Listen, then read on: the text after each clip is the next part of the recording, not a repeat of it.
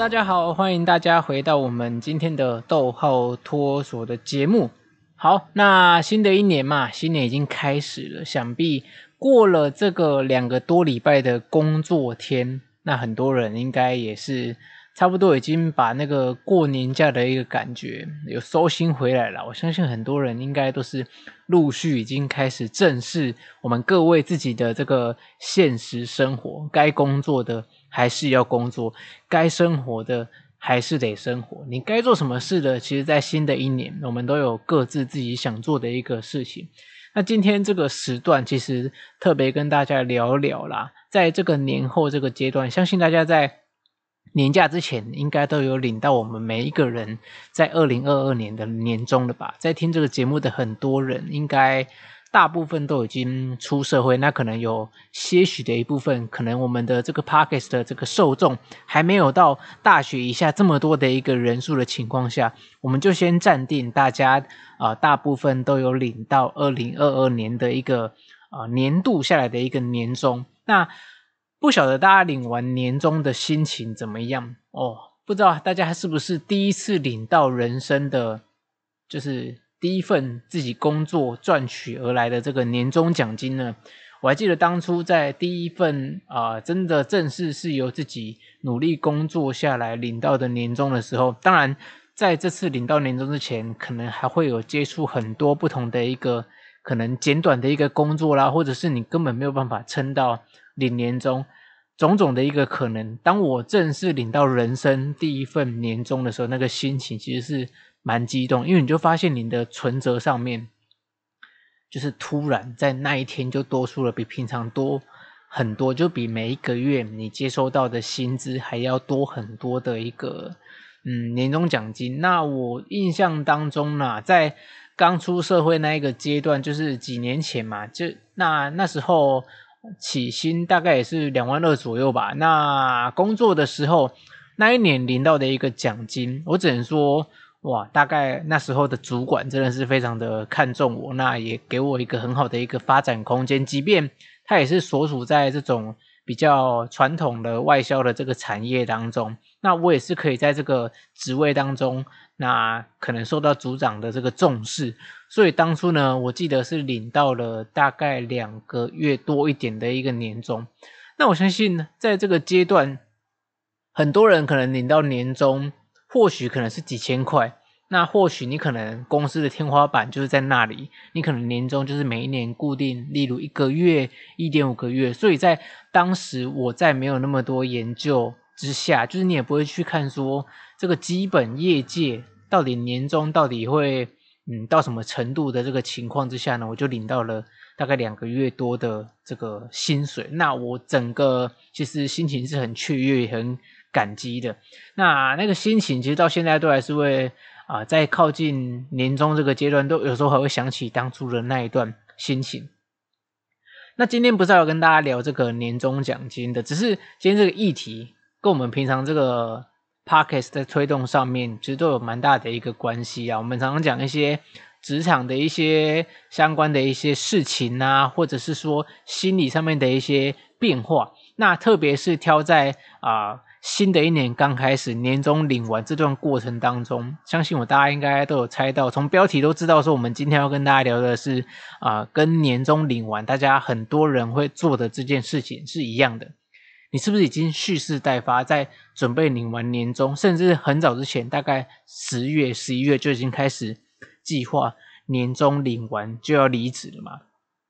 好，一般来讲，其实很多人啊，可能在工作上会遇到很多不顺遂的一个地方啦，那他会觉得说，我就是要撑到。领完年终，那当然近近年来啦，很多公司、很多企业为了杜绝员工在啊、领完年终就离职这样子的一个情况，甚至会把年终分成两个阶段，一个是在年的结尾来发放，一个是在年的中间，等于说中间就隔了可能三到六个月的一个时间，才把第二部分的一个年终奖金去做发放。好，那其实我稍微归列几点呐、就是我们今天也整理这些资料跟大家一起做分享。到底一般来说，什么时候、什么情况可能会导致呢？员工他在领完年终之后就是离职。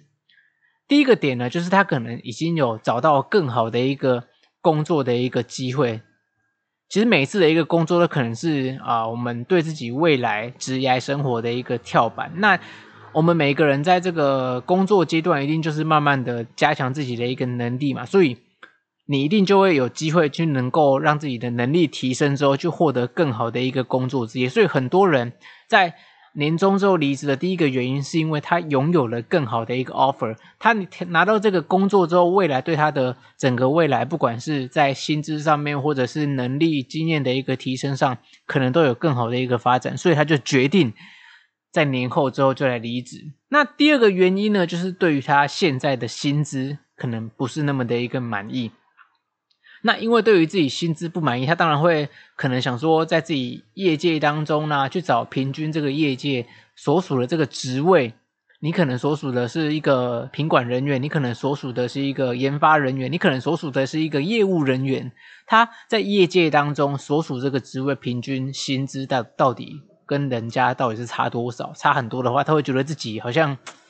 也不是说技不如人，只是好像没有遇到一个懂他的伯乐一样，所以他会觉得说。对他自己的薪资跟他所在公司投入的这样子的一个状态没有成正比，所以他会想要去寻找更高薪资的这些工作机会。但是我们真的要思考一下，就我这几年的一个经验下来啦，其实我们常常在看到很多人力银行所发出的这个可能平均薪资啦，或者是说嗯平均年收入这些数据，不管是在不同的产业或者是啊、诸如此类的一些数据，其实我们都会发现说。这些数字都很高，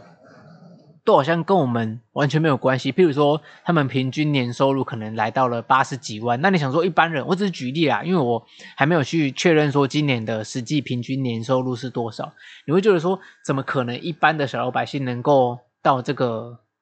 就是年收入八十几万、近百万这样子的一个程度？一般来讲是不太可能，没有错。但是其实平均嘛，就是有。像我们可能就没有那么高，但是你就知道平均下来就是会有更多破百万、两百万甚至更多的一个人，他们在这一个整个薪资的一个平衡当中，其实是有他的一个很大的一个 M 型的一个差距，所以你也不要觉得太太压抑，或者时不时拿这些东西去让自己好像觉得愤愤不平。好，第三个原因呢，就是因为他们可能现有的工作压力让他们很大，喘不过气。那这些员工呢，可能在工作的过程当中，会觉得这个自己的能力可能没有办法去负荷所属现在的这个工作的一个内容，他会进而觉得可能有点焦虑啦，或者是压力过大，这样子长期累积下来，会让他觉得说自己在工作上面越来越不能够找到这个成就感，你知道吗？所以他可能久而久之，他就会萌生这个离职。或者是这份工作是不是不适合我，或者是说我是不是能够在别的地方去寻找呃更好的一个发展，甚至说现在看到很多呃网络上面啊，或者是很多自媒体这么的一个发达，就可能想要萌生创业的一个念头，所以这样子的一个工作压力的确会影响一个人是不是能够持续留在这一间公司这个企业当中。好，第四点呢，有些人他就是不满这个工作环境。好，那工作环境其实啊、不包不不外乎啊，就是环境嘛，还有环境当中的这些同事们、主管们、上司们，你们整个啊、上司下属啦，或者是你的工作环境带给你的一个感受，不管你是对哪一个地方啊、有点有点疙瘩，甚至有时候你在同事之间的一个关系没有把它。啊，这个人际关系没有把它经营好，甚至有时候是你因为一个领导上司的一个管理方式让你觉得不妥，或者是你跟你的啊主管产生了一些摩擦等等，这样子的一个模式，我们都先把它啊归类到不满工作环境这个里面。那这个东西其实也是要看我们每个人自己啊，这些可能都是会影响我们离职的一个理由。那我们就是要看自己真正的啊内心那个让自己想要去。往外踏出这间公司的这个真正的一个原因，我相信这个答案每个人内心一定都有一个。那接下来我们要提到的是第五个，就是人生观的一个改变。刚刚前面讲到的可能是比较啊、在环境上面啊，或者是你想要追求更好的一个内容。好，那我们接下来讲到这个第五点，可能是你人生观的一个改变。你可能在你生活当中，你遇到了一个巨变，遇到了一个启发，让你改变你的人生观。例如说，最近我就遇到一个同事，他在公司其实也做很久了，他的啊进公司的一个时间点，那一年我还没出生。那你这样听起来就知道，这个这个同事他在公司的资历其实是很久很多年了。好，他也超过那个啊法定的这个退休的呃工作的年数了。那其实他为什么会突然想要离职呢？你不觉得他做得好好？就是因为他在工作当中呢，就刚好前阵子年假我们放的比较久嘛，他就有这个机会能够跟他的一个家人比较多的一个相处，他就跟他的老公在在分享。我这个同事是一个女生。她就跟她的老公在分享一些生活上的一个事情。那其实两个人都有一点年纪了，那她都会觉得说啊，在这十天的相处当中，她才发现自己先前到底是多么的工作狂，多么的看重工作，以至于他没有办法好好的去把时间花在跟家人的一个相处上面了。其实啊，人跟人就是这样啦。你当你觉得意识到要失去的时候，你才会更懂得要珍惜。那他就是在这段期间当中，跟他的啊先生去沟通啊，才了解到说，他先生因为一些身体上面的一个状况，可能在生活上面有诸多的一个不便了。但是因为啊，先生也不好意思打扰太太工作的这个上进心啊，工作的这个积极的态度。于是呢，那老公自己本身就是三餐就是不求温饱，就是简单吃一些面包啦，或者是吐司，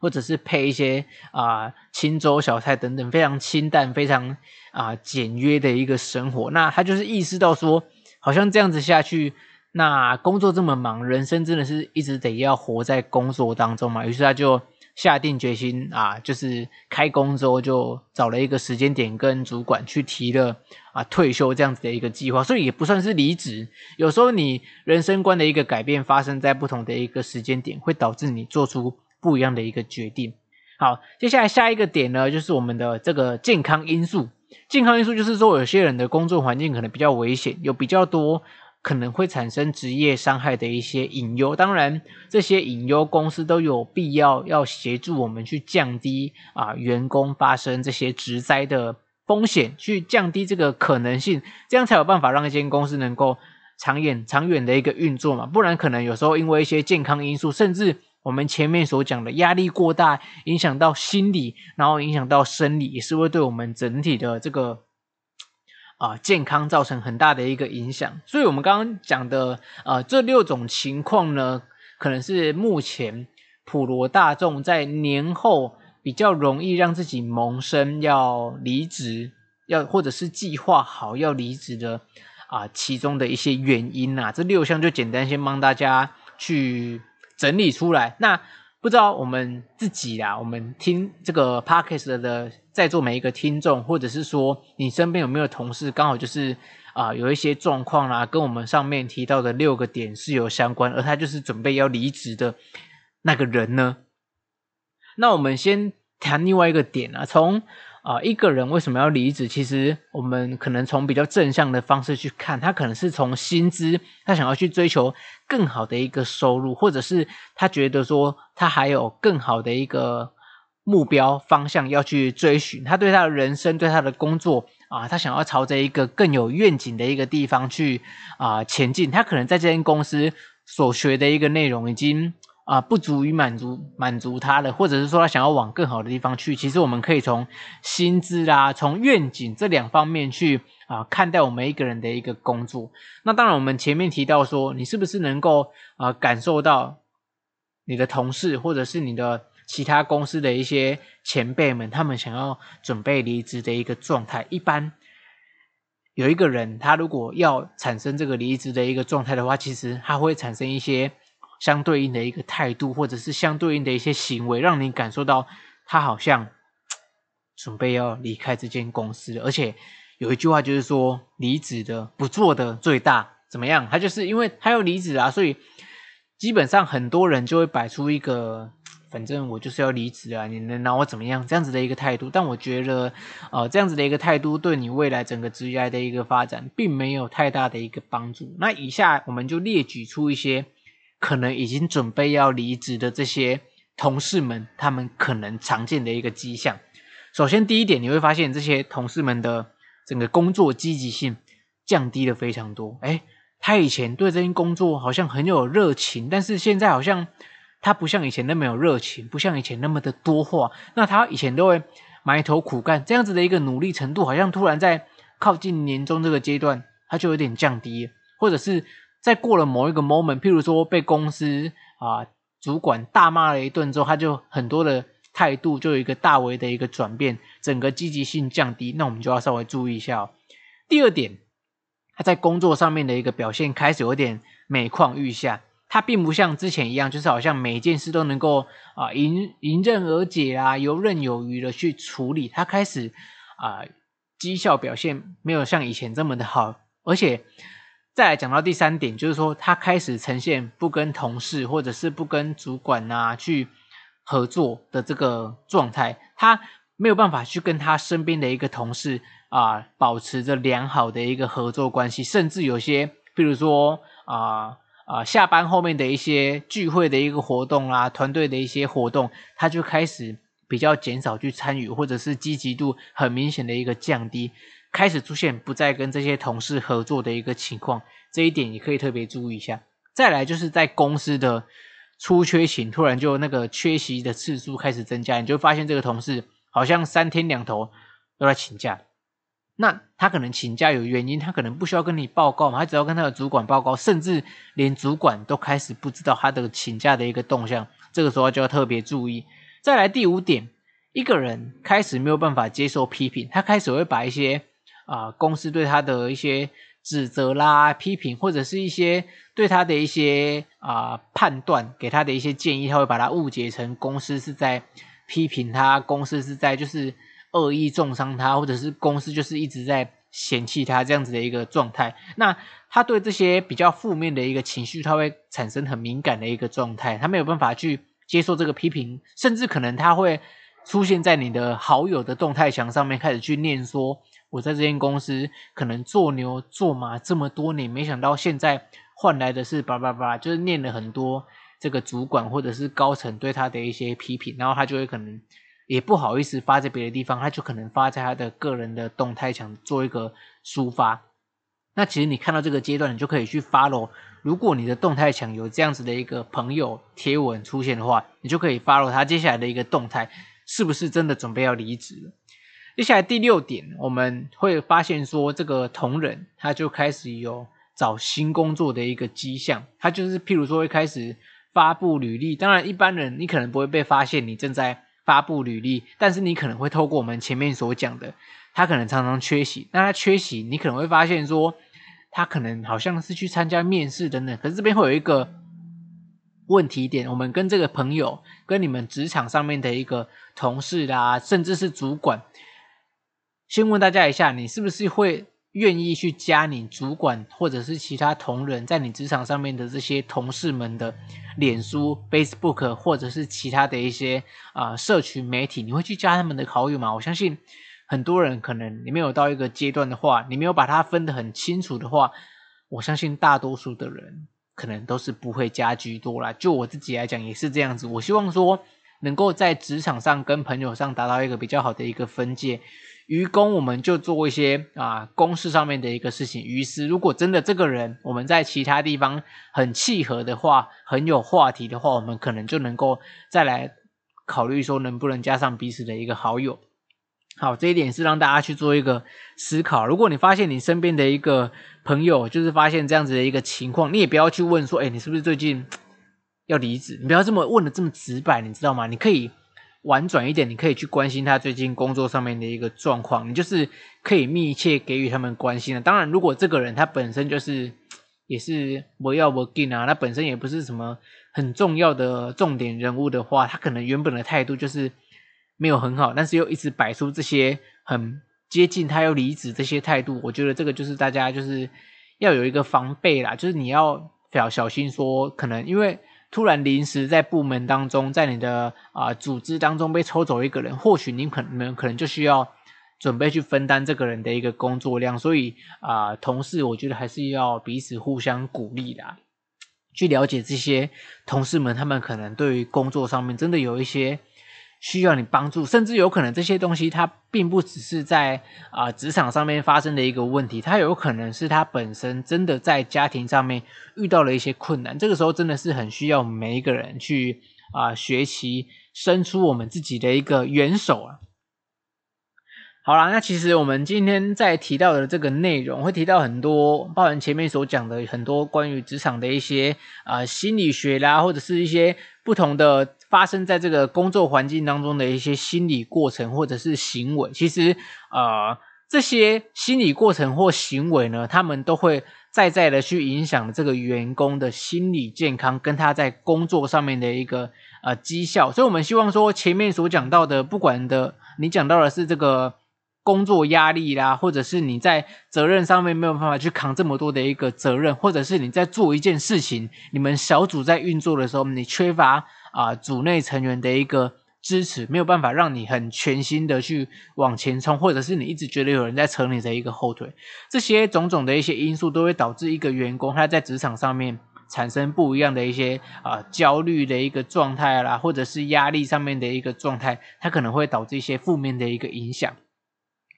再来，我们提到说，这些工作上面产生的一个影响，又会间接或者是直接的去影响一个啊、员工对他工作的一个满意度，还有他对这份工作的一个适应期。当然，现在啊、规定来讲，我们是比较少去讲这个试用期间呐，但很多公司还是会有这个试用期间的这个传统。那一个人他能够在公司在一开始进去的这个阶段，就能够迅速的去吸收。在这个组织当中的一些啊环境啊，或者是同仁之间的一个气氛啊，这个气氛来说是很重要的啦。如果你能够啊在进公司初期去感受到一个很良好的一个回馈的话，你相信你在这间公司的适应力也能够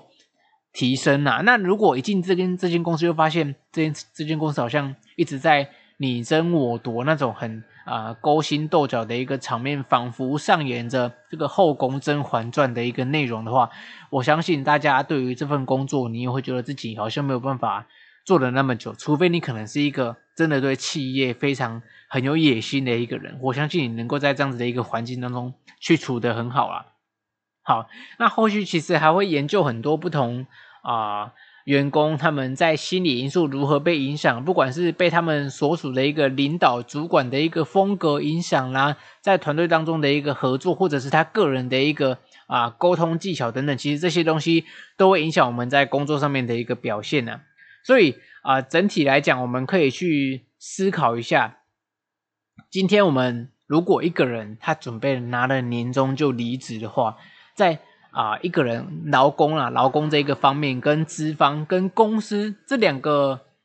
面向来讲，对于一个员工他们离职，其实我们大家都能够理解，一定都是哎各有各的一个看法啦。那主要就是离不开工作的内容跟啊给你薪资的一个成本，或者是对劳方来讲就是薪资的一个收入啊。这一点就是两个劳方跟资方当中他们所属的。看法很容易不一样的一个点，譬如说，呃，在劳方的一个观点上来讲，他们会比较着重在他们对这份工作的整个工作的一个满意度，像我们前面所讲的环境，或者是整个同仁上面的一个合作，他们希望，或者是说每一个人都希望在一个有尊严，那整体的环境是安全，而且是能够稳定升迁这样子的一个环境当中去工作，那再来会。讲到说啊、第二个看重的一个点就是所谓的工资，还有一些相关的一些员工的福利，因为这些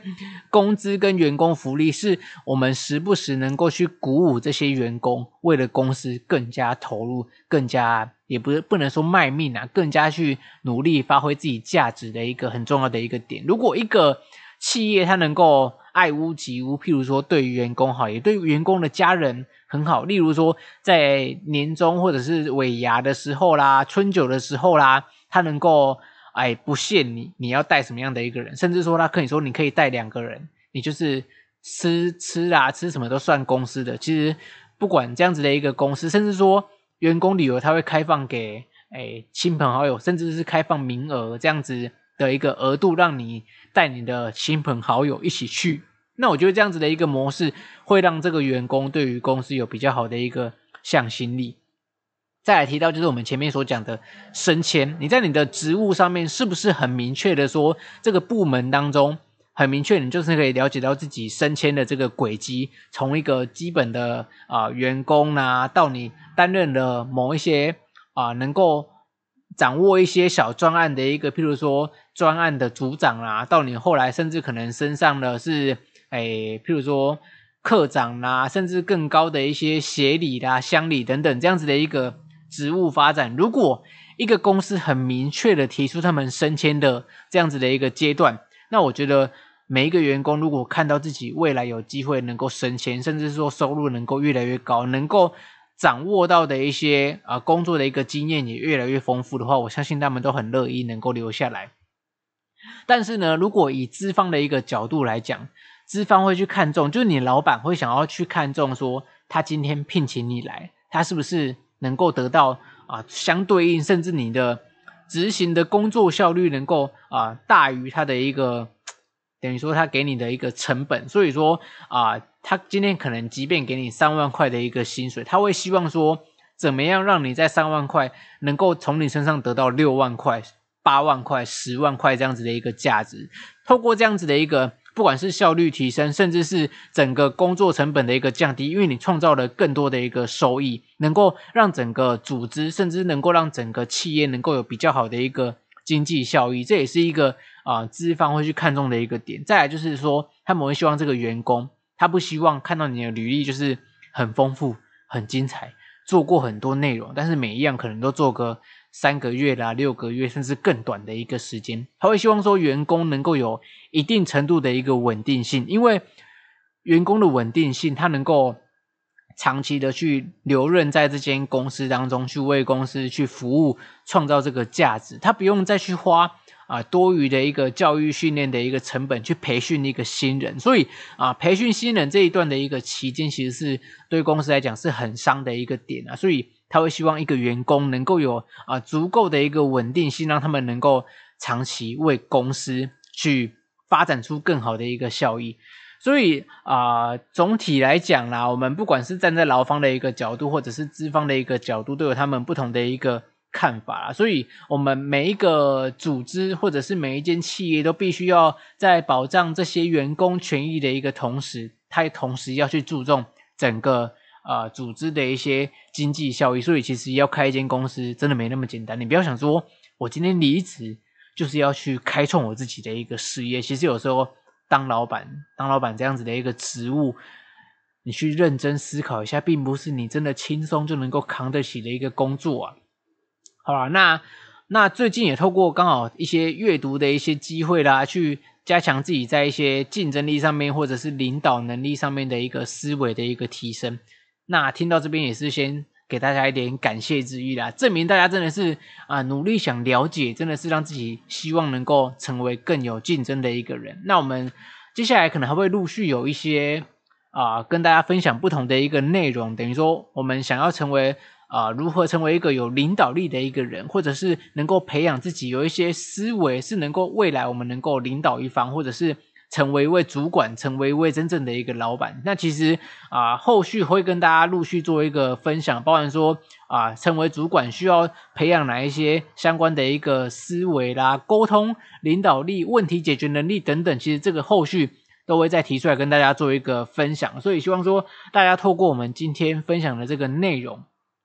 我们去思考一下，我们去年度获得的这一份年终，是不是真的对得起你在公司，就是二零二二年这一年下来的一个努力？又或者说你自己对不对得起老板发给你的这一份年终？又或者是说，你就是刚好今天我们提到的那个要在年后领完年终离职的一个人？或者是说，啊、离职之后，年终后领完年终后离职，真的会对你的职业生活有比较好的一个？发展吗？你会觉得说，你今天去面试下一间公司的时候，会不会这个面试官他会了解到说，哎，你为什么在年终后离职？你是不是有什么原因？当他们问你这些问题的时候，你真的能够回答出一个像样的回答，让面试官能够去信服于你吗？其实这些问题都是在每一个人的工作过程当中，能够好好的去思考、好好的去思维的一些。事情啊。那我们今天的这个逗号托儿所呢，就跟大家稍微分享到这边了。如果你真的有什么相关的一些啊不一样的一些心情要跟我们分享，欢迎到我们的 Apple Podcast 给我们五颗星的一个评价，留上你的言，或者是有一些想说不敢说的，也欢迎到我们的 Podcast 的首页。